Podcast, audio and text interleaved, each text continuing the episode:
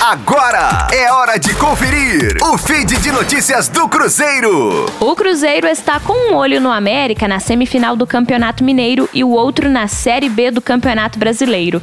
É claro que o estadual desperta interesse, mas nada é mais importante do que a disputa do Nacional. O primeiro passo em direção à elite será diante do Confiança, fora de casa, no dia 28 ou 29 de maio.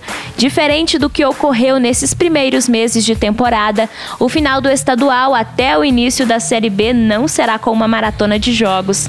Ainda que elimine o América na semifinal do Mineiro, os jogos da decisão serão apenas nos finais de semana dos dias 16 e 23 de maio.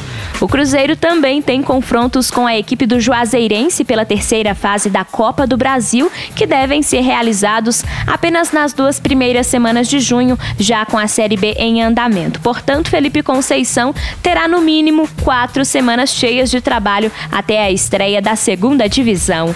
Rosane Meirelles com as informações do Cruzeiro na Rádio 5 Estrelas.